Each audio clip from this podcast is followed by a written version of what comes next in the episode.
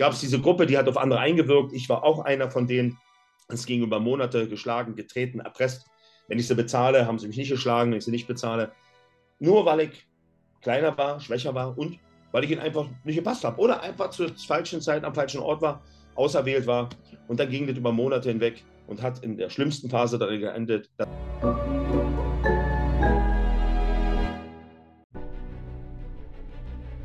Willkommen bei dem Podcast von Die Köpfe der Genies.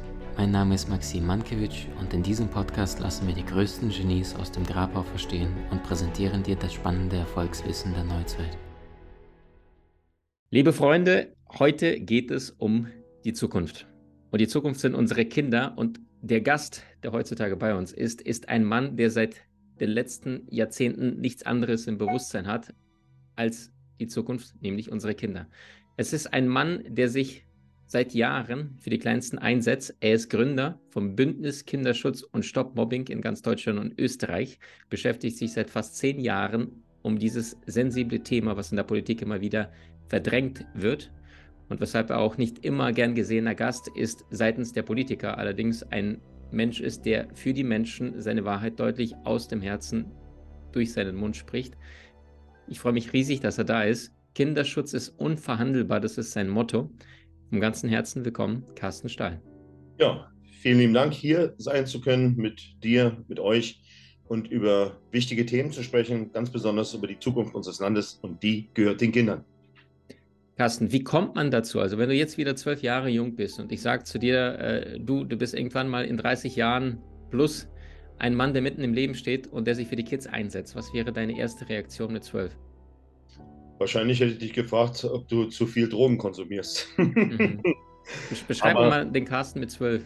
Was war das für ein Junge? Ja, mit Carsten mit zwölf war ein vorpubertierender Junge, der in seiner Erfindungsphase war, wie viele von uns allen. Aber er war ein Junge, der zwei Jahre zuvor extrem gemobbt, misshandelt, geschlagen, brutalste, äh, äh, ja, brutalste Gewalt erlebt hat und Suizidgedanken hatte und sich das Leben nehmen wollte und sogar vier Tage im Koma lag eine Bluttransfusion bekommen hat, weil andere so gewaltsam auf ihn, so eine Gewalt auf ihn ausgeübt haben, dass er fast daran gestorben wäre. Eigentlich könnte ich es auch anders sagen.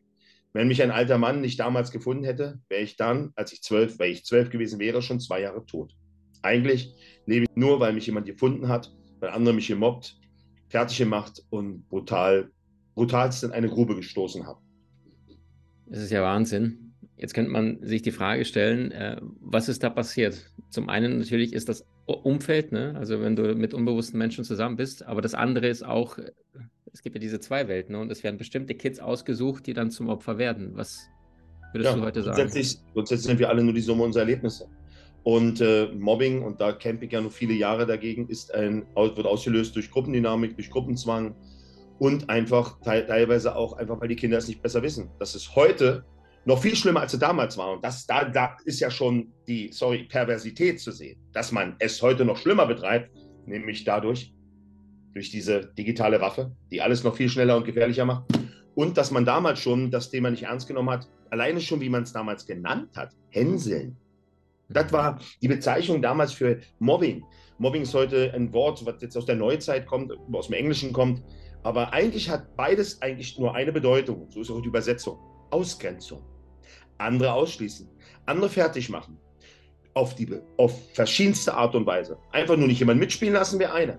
Aber ihn aufgrund, egal welches Grundes, fertig zu machen, mit Beleidigungen, mit Schlagen und Treten, mit, Sa mit Sachen kaputt machen, Sachen wegnehmen, auslachen, diffamieren, ähm, ja, den, in die schlimmsten Gefühle entwickeln lassen. Und wir reden hier beginnend mit Kindern.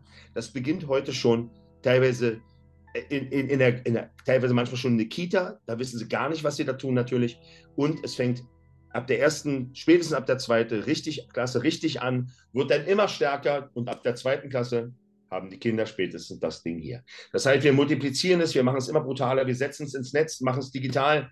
Früher hat Mobbing Hänseln etwas länger gedauert, weil es war erst nur in der Klasse, kam dann vielleicht auf, auf, auf den Flur, bis es in die Schule kam. Manche haben das gar nicht mitbekommen. Aber auch das war schon schlimm. Und als ich damals zehn Jahre alt war, in der fünften Klasse, habe ich das extrem gemerkt. Nicht mal so stark aus den, den, Kindern in meiner Klasse. Ich war etwas dicker, kleiner. Da wurde ich halt immer aufgrund meiner Körper, äh, meine, meine, meiner Dicklichkeit beleidigt. So fetti, specki, boletti. Schön war es nicht, aber ich war ja dicker. Und dann gewöhnt man sich daran. Da fängt es schon an. Man versucht sich daran zu gewöhnen. Keiner hat das Recht, dich, egal wie du aussiehst, so fertig zu machen. Ja? Aber ich war noch Teil der Gruppe. Aber außerhalb der Gruppe gab es eine, eine Gruppe, also außerhalb der Klasse gab es eine Gruppe von äh, mehreren Jungs, die dort in der Schule Sagen hatten. Die waren alle zwischen 13 war der Jüngste und der Älteste war fast 16. Größer, starker. Und sie waren die Beliebten, aber eigentlich waren sie die Coolen, die die andere drangsaliert haben und äh, das Sagen hatten. Und dadurch war sie für manche cool. Da merkst du schon, wie Kids damals gedacht haben. Heute sind ja Vorbilder wie Gangster und andere äh, große Vorbilder. Damit machen sie ja Kohle, Millionen etc. Die falschen Vorbilder sind extrem gefährlich. Heute sind die digitalisiert und es ist nicht mehr kontrollierbar. Aber dazu kommen wir noch. So, entscheidend gab es diese Gruppe, die hat auf andere eingewirkt. Ich war auch einer von denen. Es ging über Monate geschlagen, getreten, erpresst. Wenn ich sie bezahle, haben sie mich nicht geschlagen, wenn ich sie nicht bezahle. Nur weil ich kleiner war, schwächer war und weil ich ihnen einfach nicht gepasst habe. Oder einfach zur falschen Zeit am falschen Ort war, auserwählt war. Und dann ging das über Monate hinweg und hat in der schlimmsten Phase darin geendet, dass sie mich in eine drei Meter tiefe Grube hineingestoßen haben. Ich habe mich überschlagen, bin aufgeschlagen, habe mir die Rippen gebrochen. Der Kopf schlug auf den auf den harten Lehm auf, der ist aufgeplatzt. Ich habe hier eine Narbe, guck mal, siehst du vielleicht hier ein bisschen da? Mhm. Diese Narbe ist immer zu sehen, wenn ich die Haare hier sehr kurz habe. Das wird mich immer mein Leben daran erinnern, aus meinem Kopf pumpte Blut. Sie stellen sich um die Grube rum, lachen mich aus, beleidigen mich. Dann sagt erst der 15-Jährige, äh, der 15-Jährige sagt zu allen, das und das sollen sie tun, das haben sie getan. Sie haben dann zu fünft auf mich runtergepisst. Und dann sind sie weggegangen und haben mich verblutend in der Grube gelassen. Mhm. Dann habe ich da gelegen, ich hätte um Hilfe schreien können, habe ich aber nicht. Monatelang hat man mir nicht geholfen, alle haben weggesehen, viele haben geschwiegen, weil sie Angst hatten, selber zum Opfer zu werden. Und ja, so wollte ich nur noch eins. Nach monatelang Mobbing und Angst, mich anzuvertrauen, wollte ich bloß noch sterben. Habe meine Augen geschlossen. Und dann kann ich dir nur noch sagen, dass ich vier Tage später aufgewacht bin und man mir gesagt hat, ich war in einem Koma-Zustand, habe eine Bluttransfusion bekommen. Und dass ein alter Mann mich da gefunden hat dem ich mein Leben zu verdanken hätte. Dann hätte er mich nicht gefunden, weg, der verblutet. Das ist 40 Jahre her. Ich wäre nicht mehr elf Jahre alt geworden, jetzt werde ich 51. Mhm. Ich weiß, was Mobbing und Gewalt bedeutet. Nicht aus der Theorie, weil ich irgendwelche Bücher lese oder in einer, irgendeiner Uni sitze, sondern ich habe es erlebt. Erlebt, durchgemacht, überlebt. Und so bin ich jemand, der ein Experte aus dem Leben ist. Und dann, ja, und dann bin ich größer geworden. Ich bin in die Pubertät gekommen, ich habe einen Schuss gemacht. Dann hat sich alles ein bisschen verteilt, ich bin größer, kräftiger geworden. Und dann habe ich das getan, was die meisten tun. Ich habe dann selber angefangen mitzumachen, um dazuzugehören. Und äh, ja, und irgendwann wirst du, das ist ein fließender Übergang, oft selber vom Opfer zum Täter. Dann wirst du noch größer, noch kräftiger. Dann hatte ich keine wirklich mehr, welche, die war integriert, ich war anerkannt oder man hatte halt Respekt vor mir, die ich mir verschafft. Und so ist mein Leben immer weitergelaufen. Und äh, ja, irgendwann habe ich meine Probleme oft nur noch mit der Faust und mit Gewalt gelöst. Bin in Berlin-Neukölln aufgewachsen, das heißt, ich bin ziemlich schnell auch mit, äh, mit der Polizei und dem Gesetz konfrontiert. Und äh, ja, hat darin geendet, dass ich 18 Jahre kriminell war. Die Frage ist doch eins, wenn man mich in der Schule in Ruhe gelassen hätte, wenn man mich einfach hätte in Ruhe gelassen, mich so sein lassen, wie ich bin, wäre ich jemals so abgerutscht? Hätte ich jemals das getan? Ich kann dir sagen, nein, niemals. Und da liegen wir nämlich beim Schlüssel dieser Probleme, die wir in unserem Land haben. Und dann bist du bist du da drin, kommst du so schnell nicht mehr raus. Aber ich bin selber zum Vater geworden, das hat mein Leben radikal geändert. Ich habe dem abgeschworen, ich bin Vater geworden, aber ich habe mir eins geschworen, ich werde meine Kinder beschützen. Ich werde sie vor allem beschützen. Das tut eigentlich jedes Elternteil, Mutter, Vater, wenn sie richtig ticken und wenn sie ihr Herz an der richtigen Stelle haben. Und äh, deshalb, ja, dann ist immer ein bisschen quietscht, das ist mein Hund, der sitzt da. Und äh, ja, und dann denkst du, du hast alles unter Kontrolle. Du denkst, du hast alles unter Kontrolle, gut, gibt ja immer wieder Höhen, Tiefen, jobmäßig etc. Ja, und dann kam der erste Schultag im Leben meines Sohnes, da war er fünfeinhalb, ist eingeschult worden. Und nach dem, ja, das war ein schöner Tag. Einschulung, erster Schultag, alle tot. Und dann kommt der zweite Schultag, ein Dienstag im Leben meines Sohnes.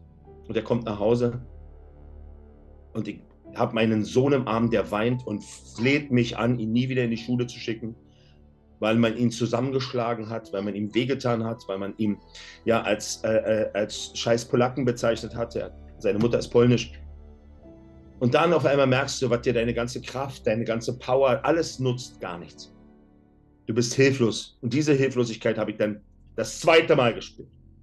Als Opfer und als Vater. Und ich war so wütend. Erstmal auf die Jungs. Auf die Jungs, da willst du am liebsten hingehen. Aber dann machst du Klick. Diese Jungs, die das machen, die sind so nicht geboren. Die hat man so gemacht. Die machen das, weil sie nicht besser wissen. Das hat, das hat eine andere Ursache, dass man nämlich diese Kinder nicht aufklärt. Oder versucht zu helfen, zu verstehen, dass es falsch ist. Die verbauen sich damit ihr Leben. Woher weiß ich das? Aus eigener Erfahrung. Und dann ich, bin ich an die Schule gegangen und habe mit der Schule gesprochen und habe da Druck gemacht. Und ich war zu der Zeit schon eine Person des öffentlichen Lebens, weil ich eine TV-Sendung hatte, die sehr erfolgreich war. Und habe dem Schuldirektor auf meine, un, auf meine klare und deutliche Art und Weise gesagt, dass wenn hier nichts passiert, ich das nicht einfach so unkommentiert lasse. Und eins habe ich in diesen zehn Jahren gemerkt. Politik, Schulen und überhaupt Behörden reagieren nur auf eins. Wenn sie nutzt oder wenn sie Angst haben, dass es ihnen schaden kann. Und das Wort Presse und Anwalt, da geht ihnen der Arsch auf Grundeis. So hat es angefangen. Vor zehn Jahren. Ich wollte nur meinem Sohn helfen. Da habe ich dem Direktor gesagt, wissen Sie was, hier muss was passieren. Hier haben Sie Riesenprobleme. Da kann doch nicht weinen, dass Sie hier totgeschwiegen werden dass sie, anstatt mich zu fragen, wer mein Sohn ist, die erste Frage, die sie mir stellen, ist, wir müssen ja erstmal gucken, was ihr Sohn hier macht. Also gleich eine Opfer-Täter-Umkehr. Bevor sie mich überhaupt fragen, dass mein Sohn, wer mein Sohn ist, dann hätte ich ihnen gesagt, der ist gerade eingeschult worden vor zwei Tagen. Was soll der denn bitte als 50 Zentimeter großer, kleiner, dünner Junge gemacht haben gegen die Dritt- und Viertklässler? Erklären Sie mir das mal.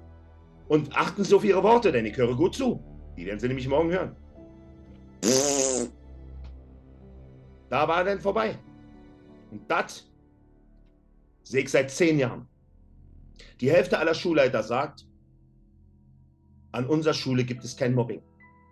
Die Hälfte aller Schulleiter sagt, wir haben keine Probleme. Wisst ihr warum? Weil sie Angst haben, als Problemschule dazustehen, weil sie Angst haben um ihre eigene Position und aus Hilflosigkeit, weil sie von oben im Stich gelassen werden, weil man ihnen nicht hilft, weil man sie nicht weiterbildet, weil es keine richtigen Maßnahmen gibt, weil man kein Geld ausgeben will und weil man das Problem seit Jahren totschweigt.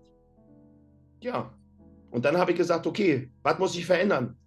Der war, dem war bewusst, dass ich da nicht erfreut drüber war. Aber er hat mir auch was gesagt, was mir die Augen geöffnet hat. Herr Stahl, wenn Sie was ändern wollen, müssen Sie nachher ins Oben. Denn die lassen uns im Stich. Die geben uns zu vermitteln, wenn wir unsere Schule nicht unter Kontrolle haben, dann sind wir eigentlich diejenigen, die weg müssen. Ich sage, wie sollen sie denn 400, 500, 600, 800 Schüler unter Kontrolle haben, wenn die alle Scheibe spielen oder viele nicht wissen, was zu tun? Der einzige Mittel, was ich hier ankreide, ist, dass sie verharmlosen, totschweigen wollen und dass sie keine Prävention und Aufklärung machen.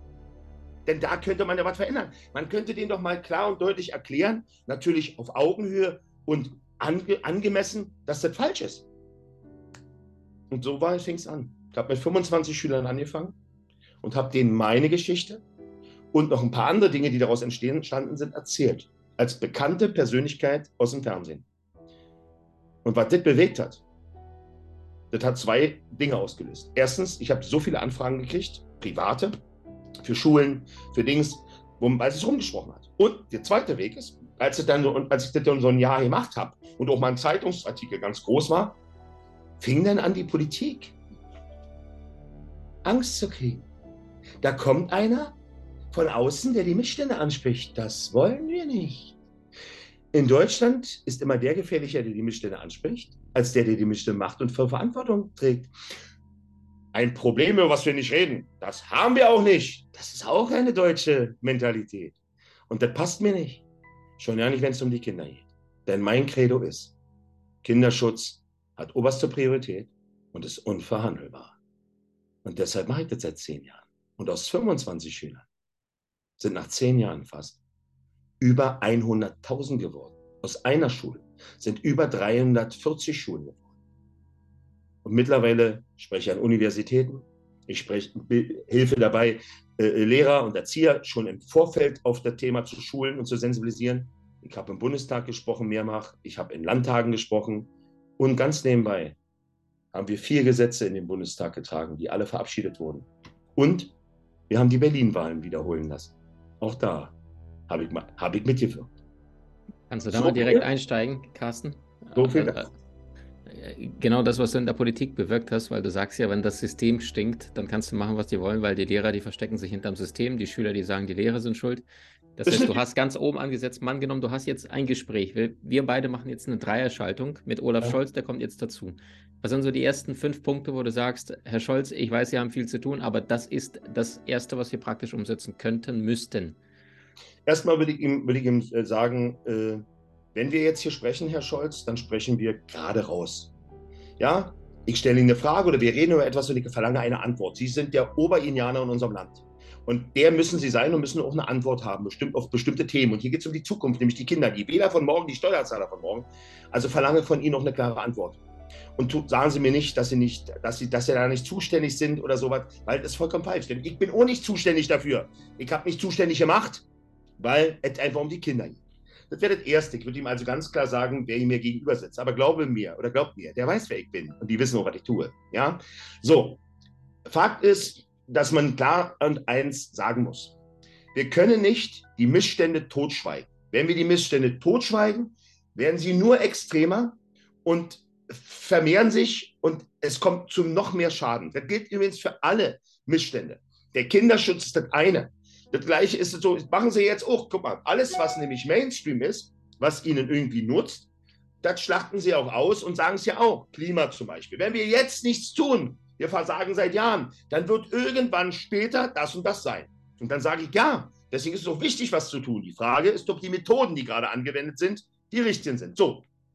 Aber was ist denn mit den Kindern? Die Bäume stehen in 120 Jahren immer noch. Wie die aussehen, ist eine andere Frage. Aber die Kinder, die jetzt unter Mobbing leiden und sich jetzt umbringen, und das tut jeden Tag ein bis zwei Kinder, die Hunderttausende von Kindern, die unter Mobbing leben und leiden, von der Gewalt und dem Missbrauch. Jeden Tag werden 50 Kinder in Deutschland missbraucht.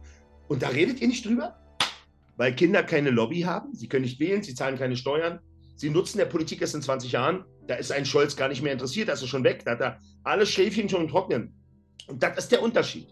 Und mir ist es wichtig, dass endlich verstanden wird, dass Kinderschutz eine Priorität haben muss, die mindestens genauso wichtig ist wie der Klimaschutz, weil das ist die Zukunft. Und wenn ich dann höre, dass irgendwelche Klimaleute sich hinstellen und sagen, wir müssen das für die Kinder tun, dann sage ich erstmal, wie bitte? Jetzt instrumentalisiert ihr die Kinder, für die ihr jetzt, aber im Hier und Jetzt nichts tut, aber ihr redet in Verbindung, ihr, das ist Heuchlerei. Also redet über Klima und das ist wichtig, richtig. Aber wenn ihr über die Kinder redet, dann fangt mal an, die Kinder im Hier und Jetzt zu helfen und dafür Geld bereitzustellen. Wenn wir nur ein Prozent der Energie und des Geldes, was wir in den Klimaschutz investieren oder in Raketen und Panzer, mal in den Kinderschutz investieren würden, in, und jetzt kommen wir nämlich zu, Ausbildung und Weiterbildung der Lehrer, an jeder Schule eine, an manchen Schulen sogar zwei Sozialarbeiter. Prävention und Aufklärung gegen Mobbing, Gewalt, Hass und Rassismus zur Pflicht zu machen. An jeder Schule, jedes Jahr ein Projekt. Wenn wir nicht bei den Wurzeln anpacken, dann können wir es nicht verändern. Ihr könnt den Kindern keine Waffe geben, mit der sie ganz schnell Menschen vernichten können, weil sie nicht wissend sind. Ihr macht damit Milliarden als Staat. Die, die Hersteller machen Milliarden. Die, die, die, die Telekom-Unternehmen machen Milliarden. Keiner pumpt Geld in einen Fonds, die Kinder leben von TikTok, da sind ihre Vorbilder. Die Pandemie, aus vier Stunden am Tag sind in der Pandemie zwölf Stunden TikTok geworden. Und ihr wundert euch, dass die Kinder so sind. Ich habe vor Jahren davor gewarnt, dass immer mehr Kinder Suizide begehen werden, immer mehr Kinder äh, gewalttätig werden, sogar Morde entstehen werden und Amokläufe. Haben sie alle gelacht. Und jetzt? Komisch, jetzt lacht Kinder mehr. Luise ist nämlich genau dadurch getötet worden. Und nicht nur Luise, das sind mehrere Morde, die durch Mobbing passiert sind. Und das ist das Gefährliche. Wenn man es totschweigt, sterben Menschen oder kommen Menschen zu Schaden. Also würde ich Herrn Scholz sagen, wann sind Sie denn mal Kanzler und setzen sich auch für die Kinder ein, anstatt nur für Ihre Partei und vor allem Ihre politischen Interessen und Ideologie. Ich habe keine Partei, ich habe auch keine Ideologie. Ich bin Bürger und Vater und als dieser erhebe ich meine Stimme. Und ich, eins kann ich euch sagen, Herr Scholz würde sich niemals trauen, mit mir in eine Debatte zu gehen. Niemals. Weil er nämlich nicht bürgernah ist und weil er Angst hat, dass ihn Menschen, die klar und deutlich sprechen, übrigens ohne abzulesen, fällt euch das auf? Ohne Referenten, da kann der überhaupt nicht. Und wenn er dann nämlich in Schwierigkeiten kommt, dann hat er vergessen. Ich kann es vergessen. Weiß ich nicht mehr, habe ich vergessen. Nur mal dazu. Also, Freunde, ihr seht Carsten Stahl, ein Mann, der seine Wahrheit aus dem Herzen durch seinen Verstand direkt unreflektiert fließen lässt. Und deswegen lieben auch die Menschen und fürchten ihn die Politiker. Nee, und die Politiker fürchten dich. Die Frage ist nur im Grunde genommen, nutzt du deine rhetorischen Fähigkeiten, deinen Körper, deine Statur, die durch den ganzen Schmerz entstanden ist über die letzten Jahrzehnte, um das in die richtige Bahnen zu kanalisieren? Und die Antwort darauf hat zwei Buchstaben. Insofern äh, sind wir am Ende des ersten Parts. Liebe Freunde, im zweiten Part sprechen wir mit Carsten. Vielleicht magst du es mal selbst erzählen zum Thema. Ja, das, wenn, man, wenn man etwas verändern will, beginnt es mit der Wahrheit. Und das hat was mit Verantwortung übernehmen zu tun. Wunderbar. Ohne Verantwortung geht gar nichts. Wenn dir die Folge gefallen hat, wenn du selber Kids um dich herum hast, in deiner Nachbarschaft, vielleicht bei dir zu Hause und du merkst, die sind eingeschüchtert, die Eltern sind total überfordert, sende, leite das Gespräch mit Carsten einfach an diese Menschen weiter, damit die Menschen merken, sie sind nicht allein. Da passiert etwas in Deutschland. Da ist ein Mann, der mit 25 Schülern gestartet ist und jetzt über 340 Schulen praktisch besucht hat und daran arbeitet. Also es geht, wenn man die Energie in die richtige Bahn lenkt. Und das ist das, was Carsten Stahl tut. Carsten, jetzt schon mal vielen, vielen Dank für den ersten Part und für deinen Einsatz. Du hast Menschen in deinem Umfeld, die dir besonders wichtig sind so teile den Podcast mit ihnen und wenn du es möchtest, bewerte und abonniere diesen. Wenn du noch schneller deine Meisterschaft erlangen möchtest, so findest du über 20 außergewöhnliche Videokurse in unserer Genieakademie unter maximmankiewicz.com.